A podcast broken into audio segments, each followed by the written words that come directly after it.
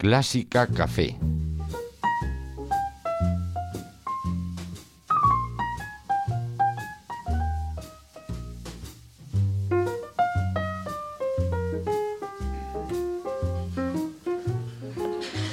Y volvemos a Clásica Café, el lugar en el que nos encanta estar cada semana encontrándonos con, con músicos importantes del panorama musical español, internacional. Y hoy vamos a tomar un café con otro de esos jóvenes que hacen brillar la, la calidad musical española. ¿Qué quiere tomar mi invitado? ¿Qué quiero tomar? Pues un zumo de melocotón, por ejemplo. Pues un zumo de melocotón, es eh, violinista y a sus escasos 30 años destaca mm, por las mejores salas como solista con importantes orquestas y abarcando todo tipo de repertorios. Hoy nos trae un CD bajo el brazo en el que da vida a repertorio contemporáneo español para violín. Es Alejandro Bustamante y le damos ya la bienvenida. Gracias Alejandro. Muchas gracias a ti, Mario. Y bueno, eres, eh, siempre que nos referimos a, a gente que está tu- en tu edad, siempre hablamos de jóvenes músicos. ¿Te gusta lo de joven o joven promesa o ya músico a secas? Bueno, me gusta más músico a secas, aunque bueno, tampoco es, tampoco, tampoco es malo ser joven. Eh, te- había alguien que decía que había pasado de ser una joven promesa a ser una vieja realidad. Yo espero, espero no estar todavía en ese punto, pero bueno, creo que de momento algo joven todavía soy. Estáis eh, unos músicos de tu generación que, que- que es una generación importante, ¿no? ¿Cómo ves tú a tus compañeros? Pues yo a mis compañeros los veo con muchísimo orgullo, la verdad. Además tengo la suerte de haberme formado desde, desde pequeño eh, con... O sea, coincide que varios de mis mejores amigos de, de siempre son además grandes músicos y eso eh, pues creo que nos ha enriquecido un poco a todos, ¿no? O sea, yo eh, he compartido mi infancia con, con Fernando Arias, con Luis Arias, con Miguel Colón, con Ana Valderrama, con un montón de, de compañeros que, a los que no solamente quiero como amigos, sino a los que admiro muchísimo como músicos. Y el hecho de haber crecido juntos y compartido tantas horas de música, tocando juntos, hablando hasta las 4 de la mañana sobre música desde la adolescencia y desde la infancia, pues la verdad es que, eh, que a uno le enriquece mucho y les admiro muchísimo.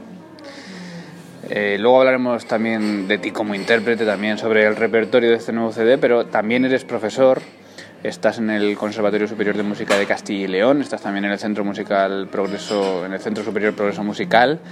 Eh, ¿cómo, cómo ves tu labor eh, de pedagogía dentro de tu carrera como músico?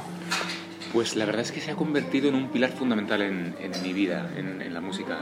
Es curioso porque cuando, cuando yo era más joven y hasta, hasta los, no sé, como hasta los 24 años, yo jamás me habría imaginado que sería profesor. De hecho, no, no es que no me gustara la idea, es que no me sentía ni medianamente capaz. Entonces, y, y- quizá por esa razón no, no me, no me atraía mucho la idea tampoco, ¿no?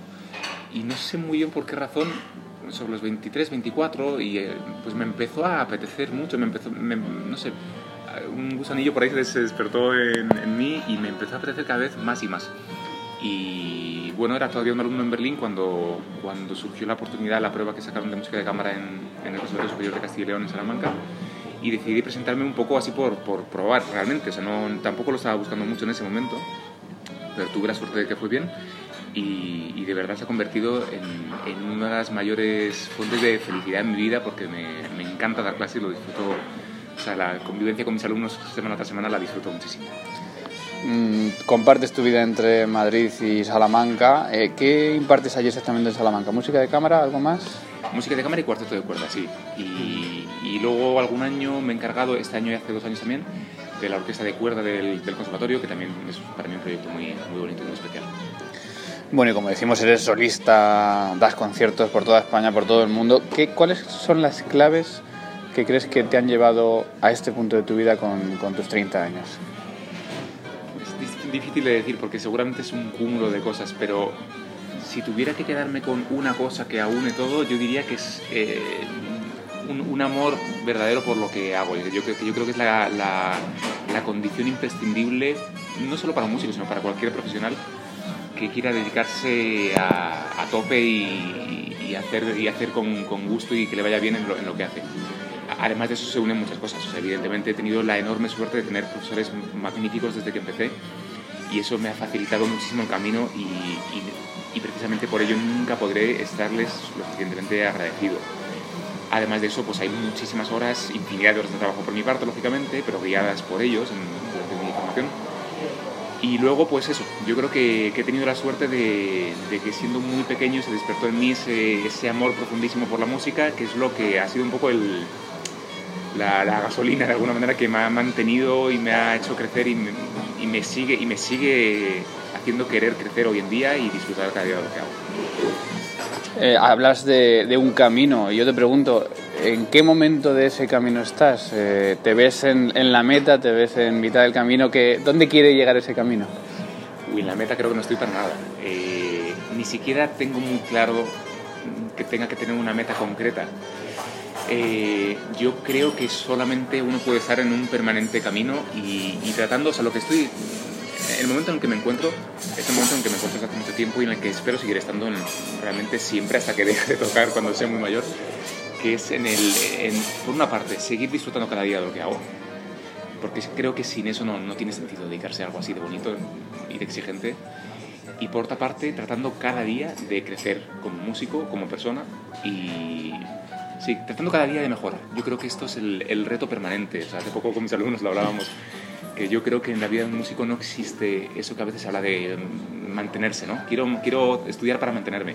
Yo creo que uno no se mantiene. Yo creo que o trabajas fuerte, fuertísimo para crecer cada día o inevitablemente terminas por un poco dejarte y, y un poco empeorar. Es, un poco es triste y es duro de decir, pero yo, yo, creo que es la realidad. Entonces yo creo que el, el único camino para seguir siendo feliz y, y manteniéndote vivo en esta profesión es tratar de cada día crecer. En tu carrera como intérprete tocas solo con, con piano, eh, tocas también música de cámara, te vamos a ver en Madrid la semana que viene, tocas eh, solista con orquesta. ¿Cuál de estas facetas o cuáles de estas formas de interpretar música te atraen más o cuál disfrutas más? Pues todas tienen su, no sé, todas tienen su magia y, todas son especiales a su manera. Eh, pero quizá yo diría que al final donde bueno, donde uno más disfruta, no, o sea, donde yo al menos más, más disfruto quizás haciendo música de cámara, porque esa, esa, esa sinergia que se crea cuando compartes escenario con compañeros a los que quieres, a los que, a los que admiras, y, y o sea, el hecho de que la música que estás haciendo sea una experiencia compartida, creo que lo convierte en una experiencia mucho más potente si cabe. Eso no quiere decir que no me guste el resto, de hecho me, encanta tocar violín solo, de hecho he grabado este disco de, violín solo, me gusta mucho también. Disfruto por supuesto tocando muchísimo como solista con orquesta, muchísimo. Eh, pero tocar música de cámara creo que al final es donde, donde más me siento yo mismo y donde más, quizá hasta, podría decir hasta libre me siento. Y has comentado también que te habían dejado este encargo en Salamanca de llevar la orquesta de cuerda, es decir, que haces también un poco las funciones de concertino director. Eh, ¿Esto es algo que se aprende haciéndose o que hay que también tener alguna técnica de ser capaz de dirigir a una orquesta desde el violín? Yo creo que puede haber un poco de las dos cosas. O sea, yo en mi, en mi caso creo que puede que tenga una cierta facilidad para hacerlo iba a decir innata, realmente no es innata, porque no es que sea un talento que me ha venido dado, sino que desde muy pequeño he tenido la suerte de que mi padre, que es, que es músico también, eh, él estudió algo de dirección de orquesta cuando, cuando era joven y, y, desde muy pequeño me dio nociones de cómo dar una buena cruz, estas cosas que, que parece que, que, se den por sentadas, pero que no es fácil hacerlas bien. Cómo liderar a un grupo, ¿no? Y eso de alguna manera, y, y también porque llevo toda la vida haciendo muchísima música de cámara, el hecho de, ser capaz de con el gesto mm, mostrar lo que musicalmente quiero hacer, más o menos desde bastante joven lo, lo vengo haciendo. Pero, eh, y por tanto, cuanto, más se hace, más, mm, con más facilidad se hace. Pero también me ayuda muchísimo, los últimos dos o tres años he estado haciendo cursos de dirección de orquesta yo mismo, que, que es una, una, faceta en la que soy todavía bastante, estoy empezando, pero que me atrae muchísimo. Y he tenido la suerte de recibir clases del maestro Enrique García Asensio, que, que llevo haciendo cursos con él ya varios años, y me ha enseñado de una manera mucho más científica todas esas cosas que yo de manera más o menos intuitiva hacía, moviéndome con el violín y más o menos sabía liderar un grupo, pero ahora creo que lo puedo hacer de una manera mucho más eficiente gracias a que sé exactamente eh, pues cómo mostrar con el gesto no solamente el tempo, sino también la dinámica, también el tipo de articulación, el tipo de impulso de la frase. Y eso, me, pues de cara a liderar una orquesta de cuerda, aunque no sea desde la batuta, sino desde el violín, me ha ayudado muchísimo. Has hablado de tu padre, has hablado de Miguel Bustamante, músico, compositor, del que también has tocado muchas veces eh, música. Y eh, digamos que también tienes un cariño especial por este repertorio contemporáneo del que vamos a hablar ahora y que, y que encumbra tu nuevo CD, ¿Qué influencia ha tenido tu padre también en, en este amor por la música contemporánea? Pues ha tenido una influencia, mm, yo diría que máxima. De hecho, en el, en el disco, en el libreto, eh, bueno, los compositores hablan sobre sus obras, pero yo hago una pequeña introducción para hablar del proyecto y de la idea, ¿no? Y de lo primero que digo, pero porque es absolutamente cierto, es que mi interés y mi amor por la música contemporánea realmente nació gracias a él. Porque yo tenía solamente 16 años cuando él decidió eh, bueno, eh, con 16 años era la época donde yo ya tenía absolutamente claro que me iba a dedicar a esto. Ya desde antes, pero con esa edad, de alguna manera me, comía el violín, ¿no? Y, y él eh, muy generosamente escribió para mí, me dedicó una pieza para violín solo que se llama Cosino Cadenza, opus 4, y, y, fue la primera obra contemporánea que yo estudié en serio y, y además, como la había escrito él, pues lógicamente pues en, en casa él me la explicaba y, y trabajábamos juntos y demás. Y él siempre me insistía, Alejandro, tienes que tocar música actual porque no puede ser que un intérprete del siglo XXI solo toque mm, repertorio barroco, clásico y romántico, cosa que por supuesto también me encanta hacer, evidentemente, y cosa que jamás quiero dejar de hacer, eh, pero que de alguna manera es un acto no solamente de, de justicia, sino de, de, no sé, de sensibilidad hacia el lenguaje de tu tiempo y hacia los creadores de tu tiempo, eh, pues el dedicar también tu atención igual de honesta, igual de entusiasta que dedicamos a Bach o a Brahms o a Tchaikovsky, dedicársela, ¿por qué no?, pues a, a, su obra o a Anton García Abril o a Guinjoan o a cualquiera de estos maravillosos compositores que, que ahora he tenido la suerte de grabar. Eh, es decir, mmm, creo que sin, sin, su insistencia, porque cuando yo tenía 16 años, pues hombre, eres joven y quizá no entiendes del todo la importancia de eso, ¿no? Pero gracias a su insistencia he ido tocando durante, pues eso, durante los últimos 15 años muchísima música actual, sobre todo española, pero también, también eh, Ligeti, Kurtak, o sea, no, no, solo española, que me ha ido enamorando desde ese lenguaje y hoy en día estoy, pues es una, hago muchas cosas, pero es una de las cosas en las cuales estoy más centrado y por eso quise, cuando me propuse grabar un un siguiente disco, pues te planteas qué hacer, ¿no? Y qué puedes aportar nuevo y yo dije, pues yo creo que lo que más puedo aportar, porque obviamente me encanta grabar bajo, me encantaría grabar bajo, me encantaría grabar los antes de Brahms, pero hay tantas versiones ya valiosas de eso. Y sin embargo, o sea, no, no, no, creo que no tenga nada que aportar ahí, pero creo que puedo aportar mucho más, podía aportar mucho más para este proyecto grabando un disco íntegramente de música española actual. Y además he grabado sus compositores y seis de ellos están vivos. Por supuesto, he trabajado con ellos sus obras y con todo el, el, el privilegio que eso, que eso supone. Es un, un, disco muy fresco, Contemporary Spanish Violin, eh, con IBS Classical, con un sello de referencia hoy en día en España, con música de compositores vivo, vivos como Guin Joan, como Antón García Abril, como Jesús Torres, como Salvador Brotons, como José Zárate, como María José Arenas y también de algunos recientemente fallecidos como Rodolfo Hafter o Carmelo Bernaola. Música que rescatas, incluso también veo con algún estreno como música de, José Zárate, ¿no? este canto número 2, y que rescatas en un CD. Eh, ¿En qué momento decides que, que, es necesario, que esta música que tú trabajas eh, asiduamente es necesario, eh, digamos, grabarla en, en un CD? Bueno, pues como decía, es una idea que venía pensando hacía tiempo. Y hace, pues no recuerdo ahora mismo exactamente, pero yo creo que hace cosa de dos años o año y medio, yo conocía del, del fabuloso trabajo de IBS Classical, porque había escuchado algunos de sus discos, y de Paco Moya, como productor musical, a quien ahora he tenido la suerte de conocer muy bien. Eh, y entonces eh, yo había grabado mi primer disco en 2010, eh, con Enrique Bagaría, que habíamos hecho un disco de, de repertorio algo más tradicional, sonatas de Frank, sonatas de Tondra y, y tema y parecidos de Olivier Messiaen. Y, y, habían pasado unos cuantos años desde aquello, y entonces, no sé, me parecía que era el momento de hacer un, un segundo trabajo discográfico, y fue, fue también un poco el escuchar los discos de IBS que me inspiró, que escuchar esa, esa no sé, máxima calidad discográfica, dije, no sé, pues les voy a proponer un proyecto. Y entonces me puse en contacto con Paco Moya, y, él, él, ya sabía quién, quién, era yo, pero bueno, le propuse este proyecto concreto, ¿no? Y a él le interesó desde el primer momento precisamente por ser un proyecto tan novedoso, porque como él ha dicho muchas veces y dijo hace dos días en la presentación oficial del disco, ¿cuántos discos de violín solo hay en el mercado? No muchos, y casi todos son de Paganini o de Bach o de Isaí, ¿no? ¿Cuántos discos de música contemporánea hay en el mercado? Realmente poquísimos. ¿Y cuántos de música contemporánea española?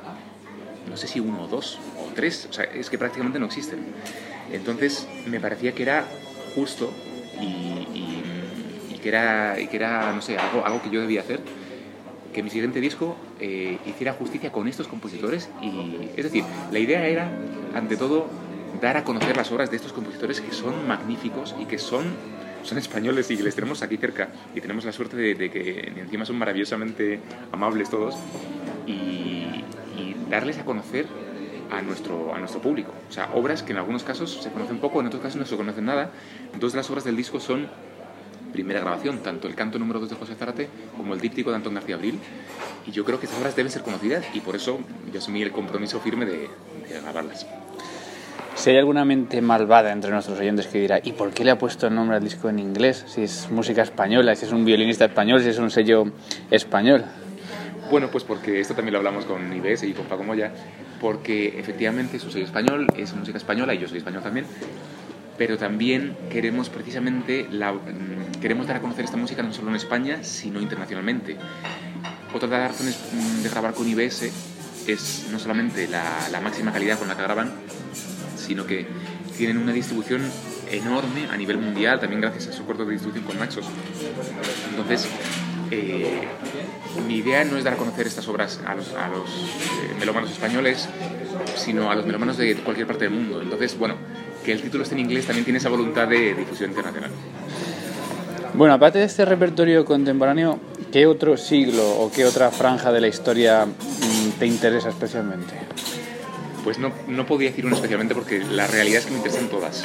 O sea, yo, yo, toco desde la música del barroco temprano hasta, hasta estas obras como José Zárate compuesta en 2016. Eh, y, es, y es, la verdad, o sea, no, no, puedo quedarme con una época porque todas me fascinan y disfruto tanto tocando un programa de sonatas y partitas de Bach como tocando obras de, eh, contemporáneas como las de este disco, como hace poco hice un recital con Patricia Araúz por la integral de las sonatas de Brahms, mm, o como, en fin, tocando Mozart o Tchaikovsky o cualquier otra cosa. La verdad es que todas, tenemos la suerte de dedicarnos a, a, a, a un, un, repertorio que es, es inabarcable realmente. O sea, yo no creo que en una sola vida uno, uno pueda llegar a conocer en profundidad y tocar pues, toda la obra de Beethoven. Y cuando digo toda la obra, no digo solo su concierto de violín o sus sonatas, sino todos sus cuartos de cuerda, los tríos, en fin, que, que hay. Y disfruto muchísimo tocando pues, todo, realmente. Vamos a contar un poco más entre los conciertos para violín y orquesta. ¿Hay alguno fetiche para ti? ¿Hay alguno de esos que digas, dos, tres, que digas, estos son mis conciertos? Pues mira, quizás si tuviera que quedarme con, con dos, quizá diría Beethoven y Brahms, que curiosamente son dos de los pocos grandes que no he tocado nunca a orquesta. No los he tocado nunca precisamente porque les tengo un respeto tan grande que, que no sé, ya, ya encontraré el momento de hacerlo más adelante cuando, cuando, bueno, pues cuando me sienta plenamente en el momento de, de, de hacerlo. Pero bueno, dicho eso, me, no sé, me, me, me, entusiasma Mendelssohn, me entusiasman todos los de Mozart, me entusiasma la sinfonía concertante, incluso más que los conciertos de violín de Mozart. Eh, no sé. Eh, y luego me entusiasma, por ejemplo, conciertos actuales que he tocado como de Joan Guijuan, que también toqué hace, hace no muchos años con la Orcamp, la empresa de la Comunidad de Madrid en el Auditorio Nacional, y Anthony Witt, toqué el concierto de violín orquesta de, de Joan Guijuan, de quien hoy puedo decir que soy amigo y es un ser maravilloso y entrañable, y, y, también disfruté muchísimo. Y también creo, y en algún momento me gustaría también dar a conocer esos conciertos de, estos compositores. Bueno, pues para el próximo CD, seguramente. Bueno, es Alejandro Bustamante, nos está presentando este Contemporary Spanish eh, Violin, un CD con música de Hafter, de King Joan, de, de García Abril, de Bernaola, de Torres, de Brotons, de Zárate y de una mujer, María José Arenas, también con obras desde, pues desde finales del siglo XIX hasta el 2016, es decir, música pues más fresca imposible.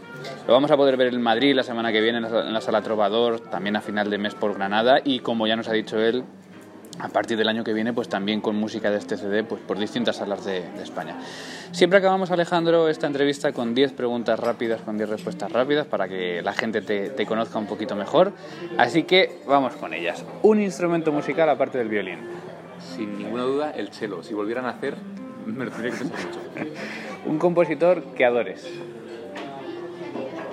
Schubert. Un compositor que no te guste. Weger. Bien, ha sido decidido porque la gente se queda así siempre diciendo, uff, esto no lo puedo responder. Bueno, lo ha dicho, Max Reger. Un intérprete director que te inspire. ¿Sería vida qué? Una obra que te gustaría escuchar hoy cuando llegues a casa. mira, hablando de Schubert, una obra que escucharía no hoy, sino todos los días de mi vida, ¿puedo decir dos? Sí. Eh, el quinteto de cellos de Schubert y la última sonata para piano.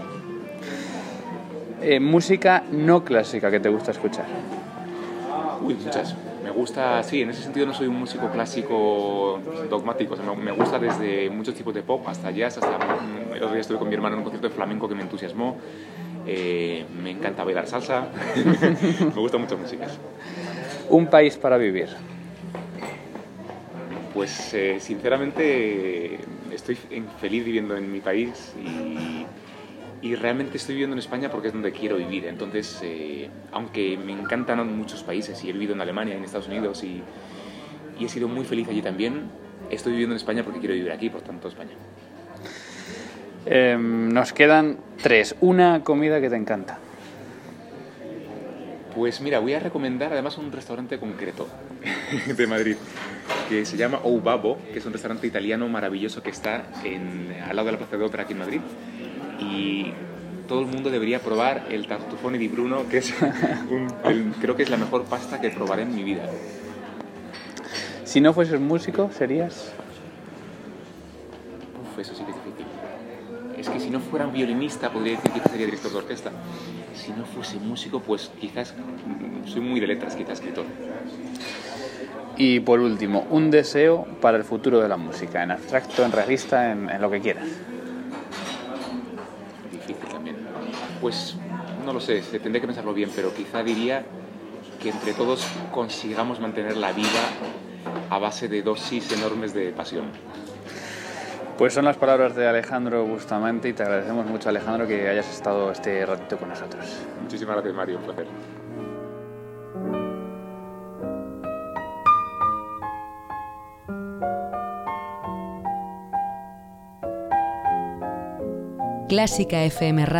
clásicafmradio.com